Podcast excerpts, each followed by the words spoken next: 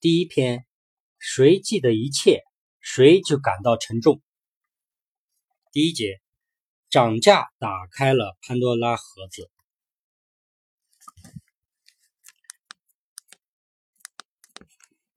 距苏联八一九事件整整两年之前，一九八九年八月十九日，因为团结工会在议会选举中获胜，雅鲁泽尔斯基总统不得不提名其顾问。马佐伊维耶斯基为总理，使波兰成为巨变中倒下的第一块多米诺骨牌。此后，东欧这个横在东西方世界之间的绵长的防波堤开始了一段段的大面积坍塌。奔涌而入、排天而来的逐浪，在极短的时间内就吞没了这个红色的土地。与历史上所有必然趋势中的偶然因素一样，这一世界性巨变的源头竟然来自于二十三年前，一九八零年圣诞节前夕，波兰政府突然宣布。大幅度提高肉和肉制品等数十种食品的价格。要知道，在波兰居民的食物构成之中，肉类消费占着很大的比重，而圣诞节又是一年中全家团聚和宴请亲朋好友的最重要的节日。波兰政府在经济恶化、物资匮乏的压力之下，竟然没有考虑到人们会有什么样的感受和反应。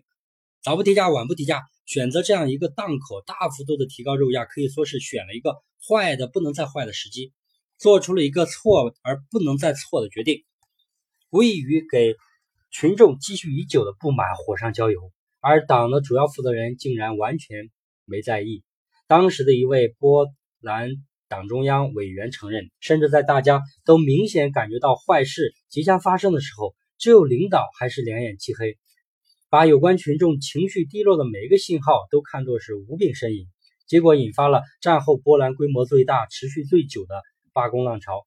也等于打开了潘多拉盒子，放出了魔鬼。在一浪高过一浪的工潮之中，社会主义国家第一个与这个执政党对立的工会组织——团结工会应运而生。而波兰党在一九八九年进行的西方式民主选举，是统一工人党政府和团结工会经过九年缠斗后。在国家面临经济破产形势下做出的妥协。当时，波兰政府召开了有关反对派参加的圆桌会议。所谓的圆桌会议，就是指双方谁做主位，谁做次位，争执不下时，采用了一种与会者围着圆桌坐，没有座次排序的开会方式。开会的目的是结束国内的政治动荡和罢工，建立应对危机的举国体制。但波兰党中央却没有从一次又一次的局势动荡中吸取教训。虽然过高估计自己的群众支持率，面对反对派的无理纠缠和漫天要价，有的波党领导人被激怒了，竟在会上这样降反对派的军：“你们说我们不行，换你们来试试。”思想深处仍然是舍我其谁的感觉。他们认为，反对派尽管喊得凶，但没有胆量来接过应对经济危机的这个烫手的山芋。老百姓也不会放心把国家的舵交给了没有任何治国经验的反对派，但这种估计大错特错了。夺取政权本来就是受到西方支持的反对派的主要目标，而老百姓对波党严重脱离群众和一次又一次的决策错误的失望情绪已经达到了顶点。结果在两个月后的议会选举中，反对派夺走了参议院一百个议席中的九十九个，还囊括了众议院。全部可竞选席位，波兰统一工人党的候选人则全部落选。议会选举会出现这样的结局，是党的领导人做梦都梦想不到的。党和人民之间的隔离，对群众情绪的不了解，已经达到惊人的程度。于是，在东欧国家之中，共产党第一次丢掉了组建政府的权利，成为整个苏东巨变的先声。反对派能够轻而易举地把共产党赶下台，是因为党的执政基础早已经被掏空。波兰全国一千三百万产业工人中，已有一千万参加了团结工会。即使是波兰统一的工人党党员，公开或暗中加入团结工会，也超过了党员总数的三分之一。波党垮台的消息传出，西方世界一片弹冠相庆的欢腾气氛，他们欢呼共产主义的铁幕。终于被撕开了一个大大的口子。三个月之后，团结工会效应在邻国捷克斯洛伐克发酵，工会、青年团、妇联等先后宣布独立。原先拥护捷共领导的民主党派也纷纷倒戈，部分大学生更是在首都布拉格街头举行持续不断的反共示威游行。十二月二十九日，在金碧辉煌的共和国宫中，以议会选举表决方式选举反对派首领作家哈维尔为总统，结贡随之垮台。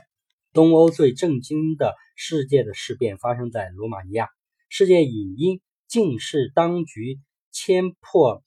蒂什米瓦拉小镇的一位持不同政见的神父，引发了大规模的群体性事件。安全部队开枪镇压，导致事态扩大。特别是西方媒体借机大肆渲染，在国内外到处流传着有多少无辜的妇女儿童被屠杀，甚至发现万人坑的谣言，弄得群情激愤。一九八九年十二月二十一日，在首都。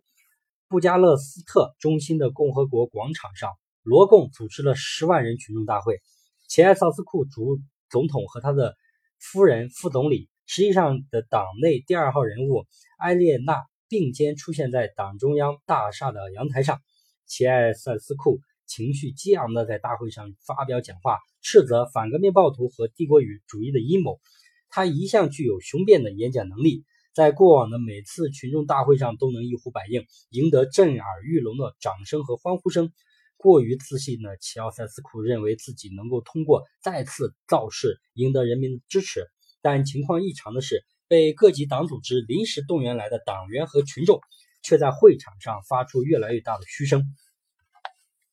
组织者尚未反应过来，打倒齐奥塞斯库的响亮口号声就在广场的一角爆发。齐奥塞斯库本人一愣。刚举起的右手就在半空中僵起来，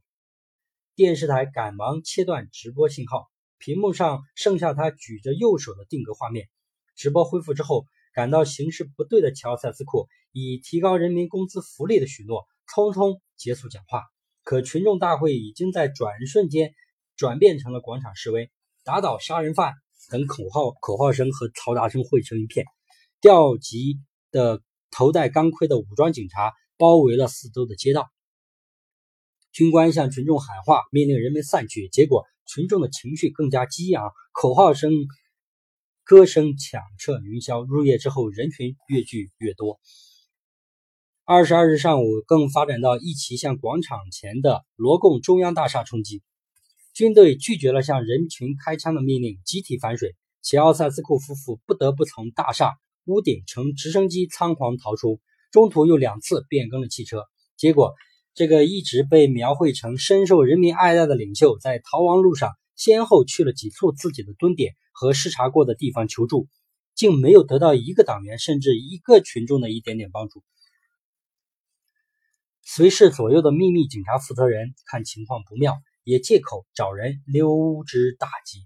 被临时抓来的司机在开车兜了几圈之后，也把汽车熄火，跑过去打电话报警。当持持枪的士兵出现在他们夫妇面前时，乔塞斯库大声的吼叫起来，以为靠昔日的威风还可以镇住这些士兵。但士兵们不由分说就给他们押上了汽车。尽管他们夫妇又是飞机又是汽车逃亡了三个多小时，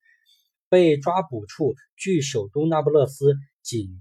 七十公里，只有半个多小时的车程。十二月二十五日，他在他们被羁押的军营里面仓促举行的特别军事法庭，以屠杀人民、危害国家、破坏国民经济、在境外有巨额存款等五大罪状，宣判齐奥塞斯库夫妇死刑，并把他们捆绑起来，一先一后押送到室外。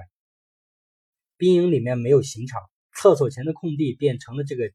执行枪决的地方。齐奥塞斯库被带到厕所的两扇窗子之间的灰墙下。面对持枪的士兵站好，当押解的士兵闪开之后，知道自己最后时刻来临的乔塞斯库高呼“自由和独立的罗马尼亚万岁”。随后而来的埃勒丽娜则唱起了国际歌。那十多个被派来行刑的士兵早从心底恨透了这对夫妇，未等执行官下令，就用自动武器同时开火。齐奥塞斯库胸前、腹部十几处中弹。踉跄倒下的后脑勺撞到了厕所墙上，死后仍圆睁着双眼。埃列娜更惨不忍睹，颅骨开花，脑浆外溢。随后，他们血迹斑斑的尸体未经任何装殓，被直接塞进两具棺材，草草掩埋了。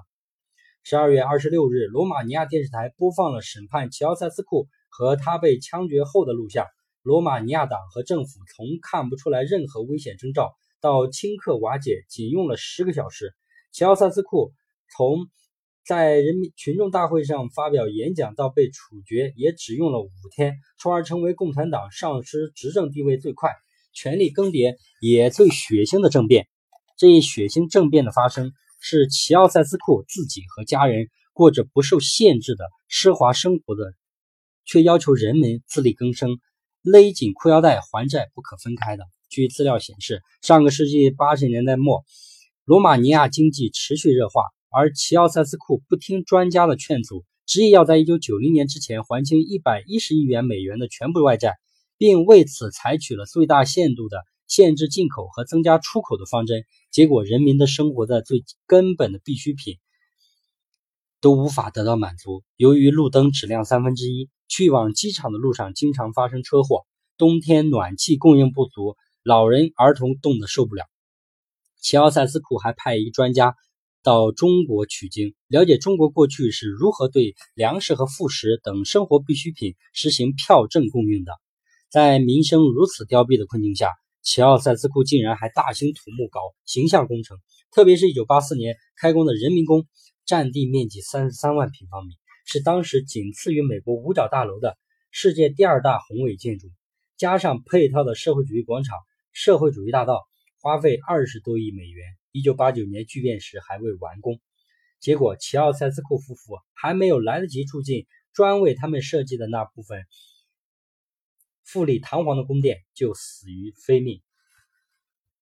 与罗马尼亚相邻的保加利亚原是东欧国家中最稳定的，但在波捷巨变冲击和国内反对派的领导下，保加利亚工会于一九八九年十月二十四日宣布完全独立，成为对保共的一次重大打击。十二月八日，保共中央全会提出取消宪法第一条关于共产党领导地位的决定，